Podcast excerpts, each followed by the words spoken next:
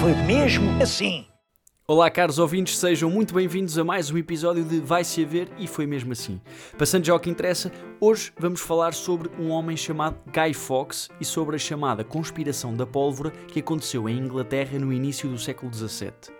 Para isso, é preciso explicar o contexto histórico, mas antes gostava de vos explicar o contexto emocional e pessoal que me levam a falar deste tema. É que até aos 10 anos estudei num colégio inglês e todos os dias 5 de novembro havia a tradição de nos sentarem no recreio e de nos porem a ver um boneco em forma de homem a arder.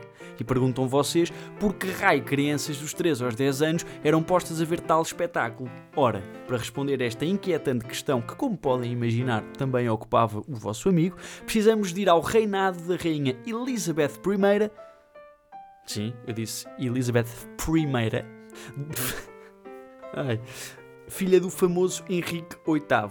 Ora, sendo breve a explicar este contexto histórico para o tema 2, a rainha Elizabeth posicionou-se no que toca à religião muito próxima do seu pai. Henrique VIII, que como sabemos, por se querer divorciar várias vezes sem autorização do Papa, separou-se da Igreja Católica, instituindo o anglicanismo em Inglaterra, doravante chamado por protestantismo. E a sua filha tinha agora o objetivo de completar a sua obra reformista. Ah, isto porque entre o seu pai e ela tinha subido ao trono a sua irmã Mary, que era católica. Confusos? Bem, o que precisam de reter agora é que Elizabeth I iniciou uma feroz perseguição aos católicos. Em 1558 declarou que todos os ingleses se deviam converter ao protestantismo.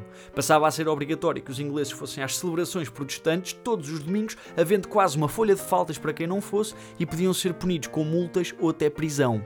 Naturalmente, excomungada pelo Papa Pio V, o que, dadas as circunstâncias, diria que não lhe interessava assim tanto. E para além disso, o Papa incentivou ainda que os católicos deixassem de ser leais à rainha e que a tentassem demover. Os católicos que, por várias e boas razões, se queriam manter fiéis ao Papa e à sua Igreja, passaram a ser conhecidos como recusantes, ou seja, aqueles que se recusam. Começaram a esconder os padres católicos nas suas casas, o que podia ser punível com morte se fossem descobertos nas constantes rusgas que havia. Muitos deles fugiram então para a zona da Flandres, na Bélgica.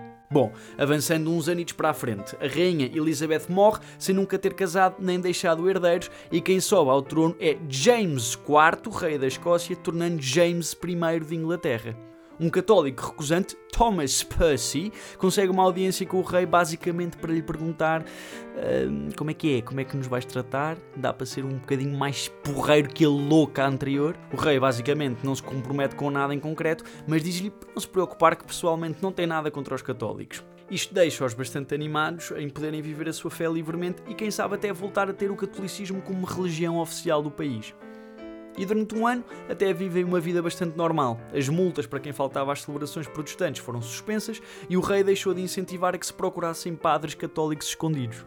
Os membros protestantes do Parlamento, com medo que se desse demasiado espaço aos católicos, pressionaram o rei para que voltassem as regras e a opressão, e foi mesmo isso que aconteceu. O que sentem os católicos então é traição. E é aqui que entra Guy Fawkes. Guy Fawkes era o filho de um protestante e de uma católica. O seu pai, Edward, morreu muito cedo e a sua mãe, Edith, voltou a casar-se com um católico e assim o nosso protagonista de hoje cresce na fé católica. Não se sabe muito da sua infância e juventude, julga-se sem certezas que a certa altura se casou e teve uma filha, mas sabe-se que enquanto católico era um grande defensor e lutador da causa ao ponto de se tornar soldado e ir para a Espanha lutar pelos Nuestros Hermanos, país católico, na Guerra dos 80 Anos contra os Países Baixos. E foi por lá que ficou um tempo desenvolvendo excelentes qualidades enquanto soldado e foi até promovido a capitão. Andou a viajar por Espanha a tentar reunir apoio para uma revolta católica em Inglaterra. Passou a apresentar-se na versão italiana do seu nome, Guido, e foi até recebido pelo Felipe III de Espanha, de quem não gostamos muito porque, enfim, dinastia filipina, espanhóis ocuparam Portugal durante anos, mas que foram expulsos, claro, porque somos os maiores. Ah, e já agora, Olivença é nossa. Bom, hum, Onde é que havia? Ah, é recebido por esse boneco, mas que não lhe dá grande apoio. Também não sei do que é que o Guy Fawkes estava à espera. Enfim, volta para Londres e começa em maio de 1604 a conspirar com um grupo de cinco católicos, que eram Robert Catesby, o líder do grupo, Tom Winter, Jack Wright e Thomas Percy, cujos nomes não são assim tão importantes, mas são sempre uma boa oportunidade para treinar o inglês.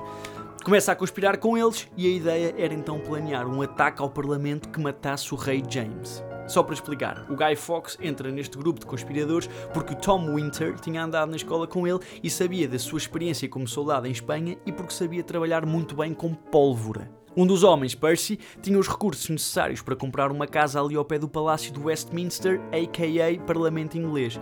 Instala-se ali com o Guy Fawkes, que tinha a tarefa de conseguir pólvora o suficiente para rebentar com aquela brincadeira toda, mas de maneira discreta para não parecer suspeito. Aos poucos, através dos seus contactos, conseguiu ir juntando quantidades pequenas de pólvora que sobravam dos barcos que entravam em Londres. Na altura, em Westminster, as regras eram bem mais tranquilas e o Percy consegue alugar uma espécie de uma arrecadação nas caves do Parlamento, dizendo que era para o seu primo Earl of Northumberland, que é basicamente um título de alguém importante em Inglaterra, alegando que ia ali guardar lenha para o inverno. Bom, entretanto, o grupo cresce de 5 para 13 homens e, claro, que isso significava uma maior probabilidade de fugas de informação, e foi isso mesmo que aconteceu. Um católico, que ia estar presente no Parlamento no dia em que o ataque ia ser realizado, o Lord Monteagle recebeu uma carta anónima que o avisa do plano do grupo e que, por sua vez, avisa quem de direito para que se pudesse travar este ataque. Até hoje, não se sabe quem é que foi o bufo, mas sabemos que este Lord Monteagle passou a receber 500 libras por ano por ser tão leal à coroa. E eu não estou a lançar suspeitas. Então, no dia 5 de novembro, vai a Guarda Real fazer buscas pela área e é nas caves que encontram, pois, o Guy Fawkes ali na arrecadação. Com um ar suspeito, vestido como quem ia fugir a qualquer altura, arrastam aquela lenha toda para encontrar 36 barris de pólvora e com ele bastantes fósforos. É o chamado apanhado com a boca na botija. Foi claro, logo preso. Começou a ser interrogado, dando o seu nome de código, John Johnson, e disse que o seu único arrependimento era que o seu plano tinha falhado. Continuando com esta atitude de badass, recusa-se a dar os nomes dos seus co-conspiradores.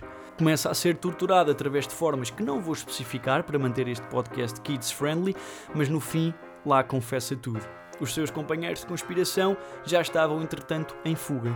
Ironicamente, pelo caminho, sem os conhecimentos do Guy Fawkes, fazem explodir sem querer uns poucos barris de pólvora, deixando alguns feridos um grupo consegue fugir para o norte para Hall Beach, onde havia uma casa fortificada onde conseguiriam resistir. Nos confrontos entre a Guarda Real, uns morreram, outros ficaram feridos, mas destaque para Robert Catesby, o líder do grupo, que, face aos 200 homens do rei, acreditando que a sua morte estava próxima, beijou o crucifixo de ouro que usava ao pescoço, disse que tinha dado tudo pela honra da cruz e morreu com um único tiro conseguiu ainda rastejar para dentro de uma capela, onde acabou por morrer agarrado a uma imagem de Nossa Senhora. Curiosidade aqui sobre este Robert Catesby. Estão a ver o Jon Snow do Game of Thrones? O ator Kit Harington, que faz essa personagem, é descendente direto dele. Avançando, Guy Fawkes e os conspiradores que sobreviveram foram levados para a Torre de Londres até serem julgados e, quando chega à altura, são, claro, condenados à morte a uma morte que mais uma vez não vou estar aqui a especificar porque envolve quase enforcamentos e antes de serem enforcados tiravam-nos da forca, esquartejavam-nos, enfim. Perante uma multidão enraivecida, Guy Fawkes consegue saltar da forca, partindo o pescoço, não sentindo mais nada do que lhe fizeram a partir daí. Bom, e é esta a história da conspiração da pólvora, cujo nome já devem ter percebido a razão, levada a cabo por Guy Fawkes e outros católicos que quase matou o rei. Precisamente, quase. Por isso, em Inglaterra, todos os dias 5 de novembro, assinala-se este dia com fogo de artifício, pegando fogo a este boneco a imitar o Guy Fawkes, como símbolo do que podia ter acontecido, mas não aconteceu, ao rei James I. E lá está, tendo eu estudado num colégio inglês até aos 10 anos, também não me livrei de assistir a esta tradição pelo menos umas 8 vezes na minha vida. Curioso é que, mesmo tendo o colégio o nome da atual rainha inglesa, é um colégio católico, portanto, aqui mixed feelings mal resolvidos. Não estou a dizer que um ataque como o do Guy Fawkes quis levar a cabo naquele dia se justificasse, mas olhem, como católico, lá está, mixed feelings por estas perseguições. Mas pronto, demorou o seu tempo, mas os católicos em Inglaterra lá para 1829 tiveram a sua paz. Já agora, um abraço para o Queen Elizabeth School, grande instituição de ensino, à qual tenho muito carinho, muito mesmo, que embora tradição meio sinistra, pelo menos 17 anos depois, já me deu aqui material para um episódio. A vida é assim, não dá para perceber logo tudo à primeira. Amigos, um grande abraço, God Save the Queen, como tantas vezes disse em pequeno, até à próxima e entra jingle!